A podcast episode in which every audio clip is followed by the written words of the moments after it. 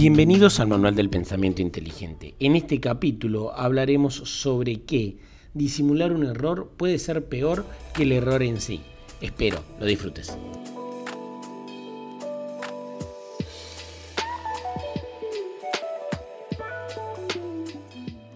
Buenas tardes. Buenas tardes. bueno, todo bien, todo bien, todo bien. Bueno, Sergio, ¿sabes qué? En el día de hoy traigo algo eh, con lo cual creo que todos somos conscientes, eh, que es nadie es perfecto. Nadie, nadie, nadie es perfecto.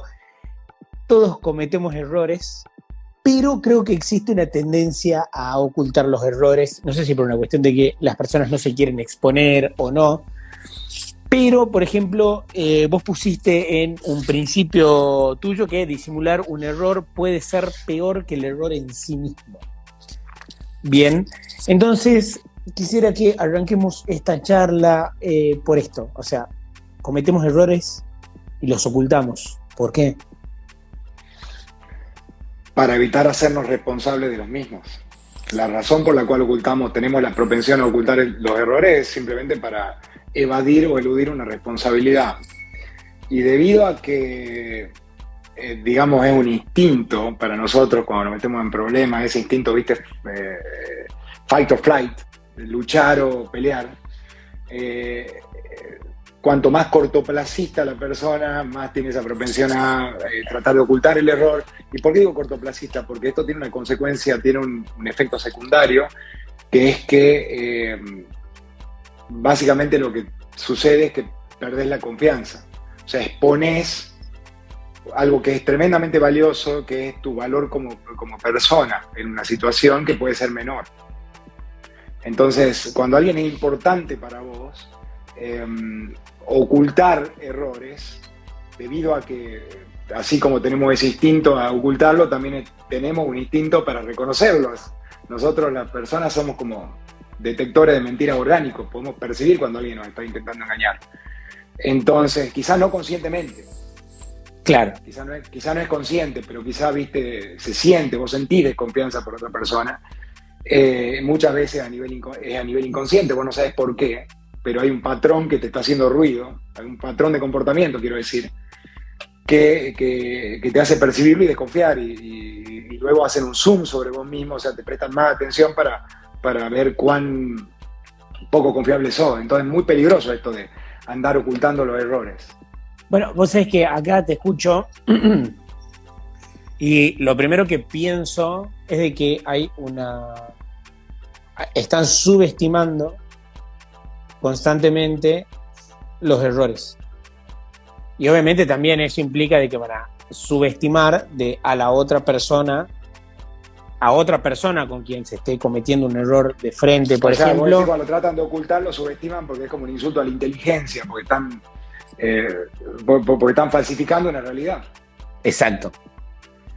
Eh, sí, hay mucho negativo en eso. y, algo que, digamos, que empeora las, circunstancias, las situaciones, es que la misma literatura intelectual de la filosofía política, Maquiavelo te diría que oculte tus errores. Maquiavelo te diría, la gente poderosa no es que no comete errores, sino que sabe y aprende a, ocultarlos, a disimularlos, sabe cómo disimularlos. Em, pero yo pienso que en un mundo más interconectado, en un mundo más inteligente, eh, disimular los errores en el largo plazo y de forma sistemática es imposible. Eh, y la gente aprecia, porque también detecta, la gente percibe cuando alguien, le, cuando alguien es sincero. Cuando, ¿Por qué? Porque podemos encontrar coherencia e integridad. Integridad es cuando las personas hacen lo que dicen, cuando hay coherencia total entre lo que, entre lo que dicen y lo que hacen. Ok, bien. O sea que detectamos tanto lo bueno como lo malo tenemos una propensión a detectarlo, no todas las personas, no en toda, no en toda su extensión, esto es un principio general, hay circunstancias particulares en, donde definitivamente conviene ocultar errores. Por ejemplo, vos me comentabas el otro día eh, sobre un ejemplo en el, trabajo, cuando vos sos la persona que constantemente lleva las malas noticias. Sí. Eh, por una cuestión, por una cuestión de buscar. Vos no, querés que, vos no querés que tu jefe haga un anclaje de tu presencia con malas noticias. Claro. Eso te puede perjudicar. No, bueno, es que también estoy buscando la solución siempre lo, más rápido y en el punto en el cual yo no puedo eh, solucionarlo, voy y busco a alguien más que me ayude, digamos. O sea. Eh, pero este es el caso, este, este, es un, eh, un, caso diferente, que es cuando estás buscando resolver un problema. No, no, no, claro, pero, pero para ahí, para. Ahí sí, tenemos dos puntos. Uno, la busca, o sea, buscar solucionar un problema, pero el otro es también de que si soy el que está descubriendo todo el tiempo los errores, todos los problemas y estoy todo el tiempo llevando, es como que en algún punto van a decir, uy, míralo al muchacho este acá, me trae siempre las malas noticias. Claro, además temés que te juguen como chismoso. Pasa que depende, depende de muchas variables. No hay una, hay, un, hay principios que son generales, pero no hay una receta para, para cualquier caso individual. Si vos tenés un buen jefe, una característica de un buen jefe es que va a querer enterarse pronto de la, mala noticia. Las buenas noticias pueden esperar, pero un buen jefe quiere enterarse rápido de la mala noticia. Ahora, eh, no siempre tu jefe es un buen jefe. Eh, por otro lado, quizás una persona que no distingue lo que es chismerío barato o no valioso de algo que es valioso, de algo que es importante. Entonces, eh, si, vos, vos tenés la suerte de trabajar y de tener, eh, digamos, en un nivel jerárquico superior a una persona con, con, muchísimo sentido común, inteligente, eh, y vos sabés que lo que le estás por decir es importante para él, no deberías dejar de hacerlo.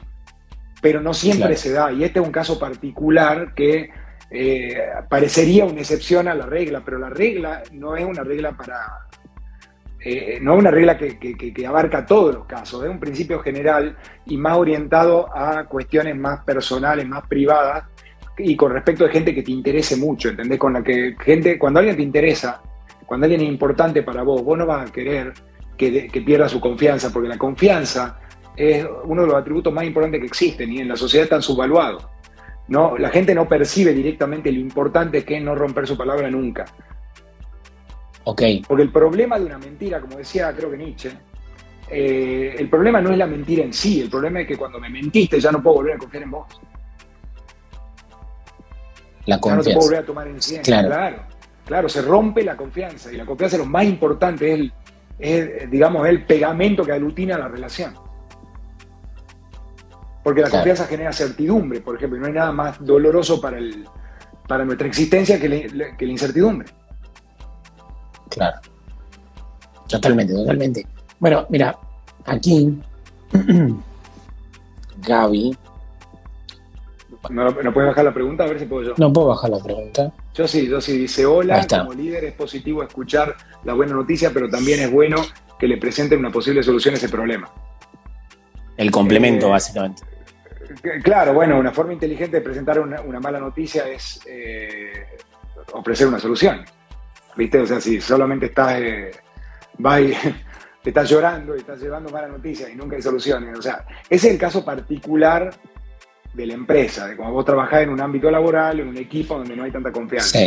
Pero, por ejemplo, con tu socio, o sea, si estás en una empresa con un socio o con tu pareja, ¿viste? Con tu novia o con tu mujer, em, probablemente sea mejor que no esté ocultando los errores y, que ella misma viva eh, cómo vos poder reconocer los errores, porque como vos dijiste al principio, nadie es perfecto. No deberíamos esperar ser perfectos nosotros y no deberíamos suponer que la gente espera perfección de nosotros. Ni tampoco nosotros esperar perfección de otras personas. Por supuesto. Además, el concepto de perfección es tan subjetivo porque cada uno ve, ve el mundo con sus lentes, ¿viste? Desde su personalidad. Lo que es perfecto para mí no es perfecto para vos. Claro. Pero bueno, es común a todos es que todos cometemos errores. Obvio. Bueno, y acá. No deberíamos eh, avergonzarnos tanto de eso. Y acá está el segundo punto, eh, principalmente el laboral, del cual hablábamos en su momento, que es el tema de pedir ayuda. Porque existe una. O sea, somos muy reticentes a pedir ayuda. No sé si es por una cuestión de eh, miedo al ridículo o miedo a que te digan, uy, miralo, o sea, es algo que debería saber y no sabía, o no sé, o no sé, o no, exponerse simplemente a la vida de sí, no sé. Está el tema de que somos reticentes por un lado, y por otro lado, por otro lado eh, ignoramos la necesidad de pedir ayuda. O sea, están ambos efectos operan en la misma dirección. O sea, muchas veces no, es que sos reticente, sino que no conoces la extensión de tu propia ignorancia. O sea, no conoces los límites de tu competencia. Entonces crees que está de, crees. Eh, nosotros como individuos tenemos la, también la propensión a tomar decisiones con la información que tenemos disponible fácil y rápido en la cabeza. Sí. Entonces, a veces tu cabeza ofrece una solución. Lo que pasa es que esa solución podría estar fuera de los límites de tu competencia. O sea, eh, por eso es importante distinguir cuándo tu instinto es confiable y cuándo no. Cuando estás operando dentro de un terreno corrosivo, repetido, de que tenés mucha, mucha experiencia, en ese caso podés confiar en tu instinto. Pero si estás operando dentro de un terreno desconocido, una ciencia que no conoces, fuera de, tu zona de, confort, tu instinto ya no es tan confiable. Pero muchas veces tu mente te ofrece una solución dentro de un terreno que no es confiable, extrapolando con otro modelo mental que tenés por otra cosa. En ese caso, por ignorancia no pedí ayuda. El ser humano tiende, y es una de las formas, de la, digamos, en las que somos insensatos, es una de las formas en las que somos irracionales, eh, y es algo que revela y que delata mucho de nuestra, de nuestra falta intelectual, eh, es que tendemos a sobreestimar nuestras capacidades, tendemos a sobreestimar nuestros conocimientos. Entonces tomamos decisiones en terrenos que no deberíamos, cuando por ahí tenemos a la mano o en una búsqueda por, de, Google información sobre un asunto antes de, tomar una decisión y arriesgar.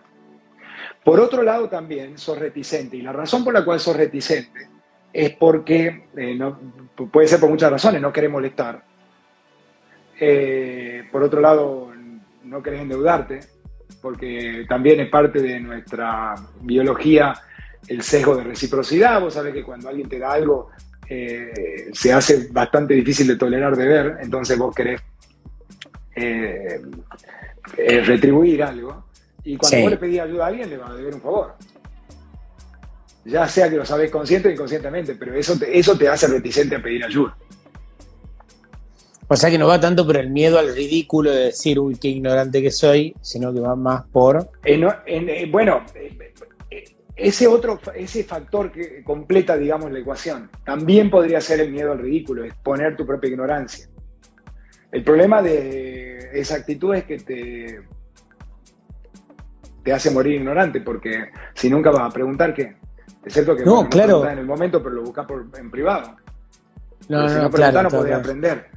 Pero mucha gente, mira, cuando no estás seguro sobre algo, y, muchas veces eso puede ser no estar seguro sobre la extensión de tu, de tu propia estupidez, entonces vos no puedes distinguir de qué pregunta es muy estúpida y cuál no, entonces no te animás a preguntar ninguna.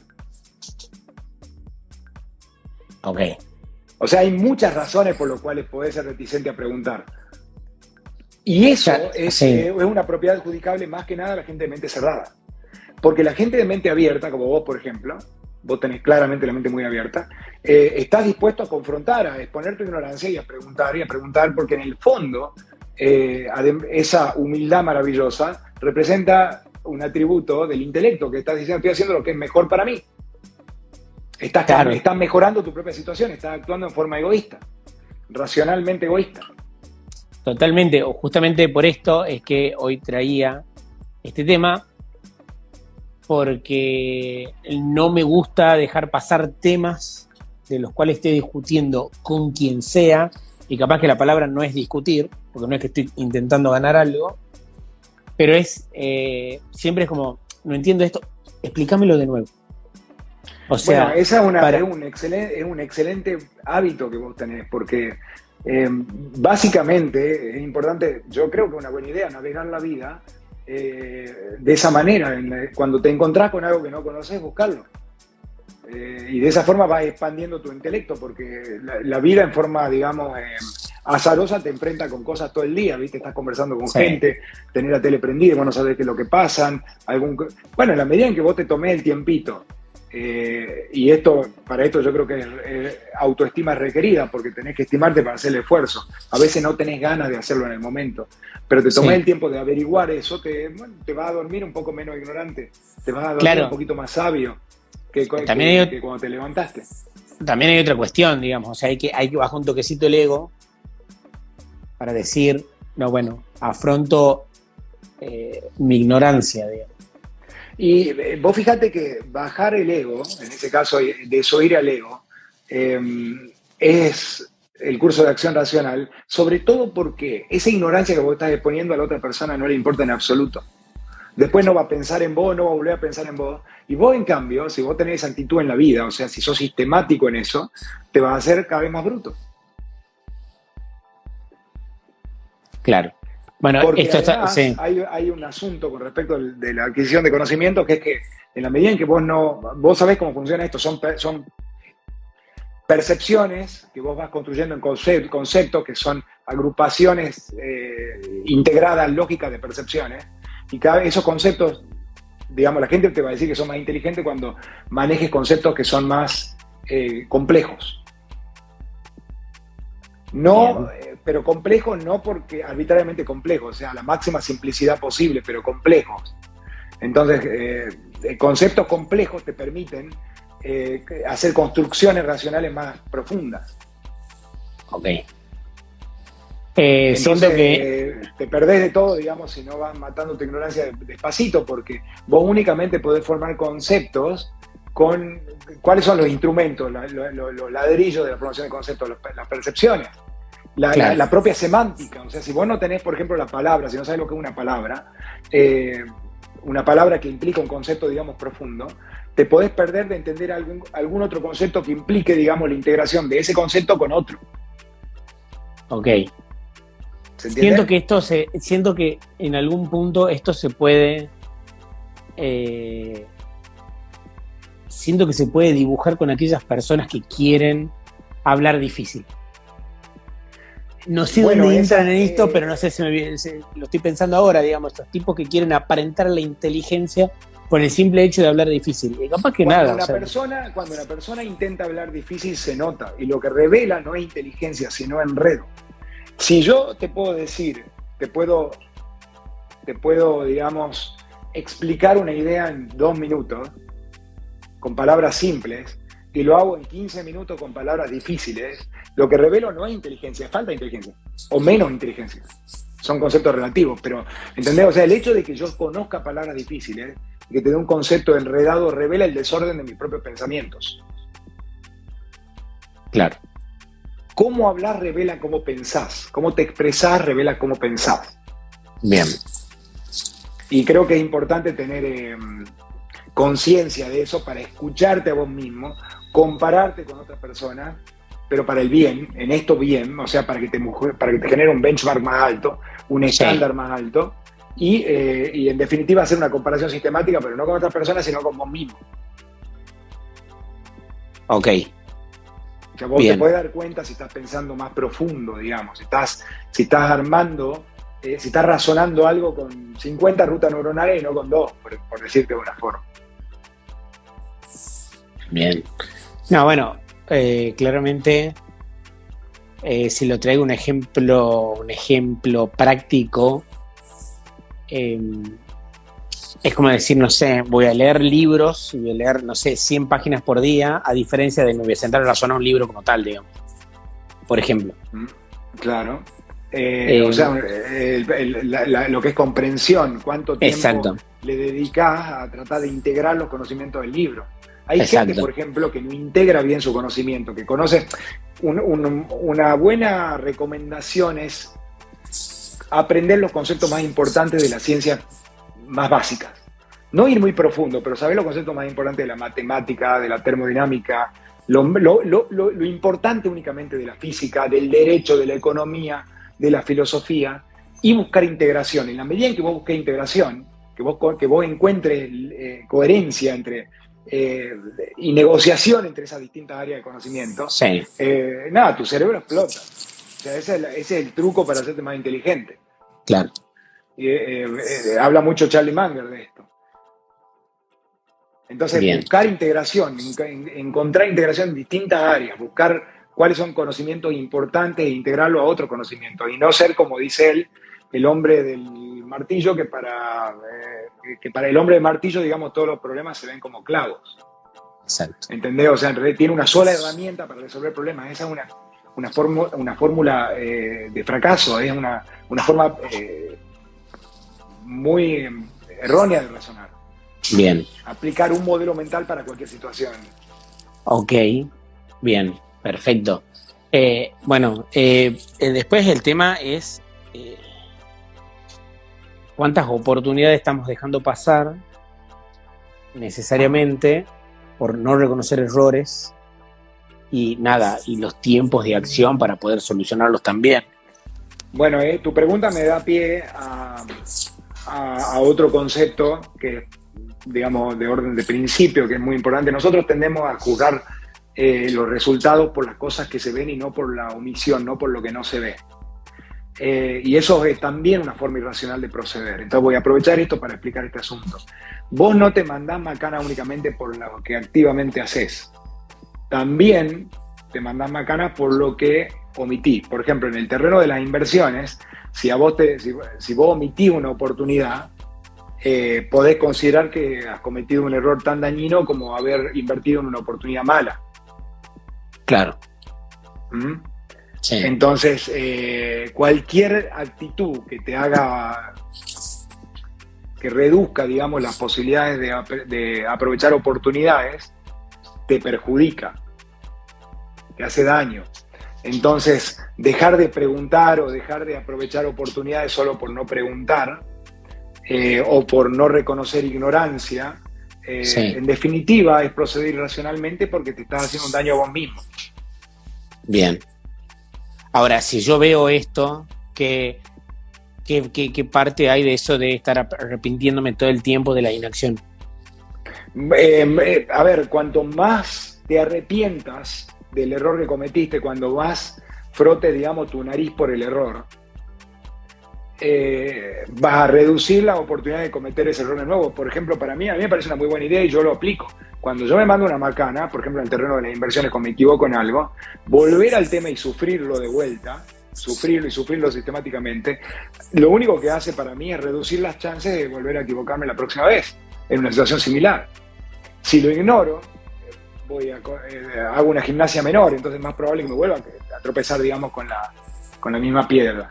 Entonces, eh, es importante, cuando una vez que reconoces el error, volver al error mismo, sobre todo si es un error que te, salió caro, omitir una inversión que te pudo haber hecho millonario, por ejemplo, eh, eh, vale la pena que lo pienses de vuelta.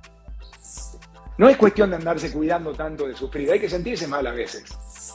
Okay. para eso, sentirse mal es un mecanismo de nuestra biología que nos hace propenso a cometer menos errores después. Todos los mecanismos que están implícitos en tu biología, que están incorporados en tu biología, están incorporados por algo. En general son buenos para vos. Eh, eh, estos principios son conceptos un poco más complejos que explican que, explican que hay situaciones que van en contra de la intuición, pero no se aplican a todas las circunstancias y a todas las situaciones. Ok. Bien. Bueno, Sergio, creo que estamos por hoy, si te parece, y lo seguimos la semana que viene. Muchísimas gracias, Nahuel, y gracias a todos. Gracias. Hasta luego.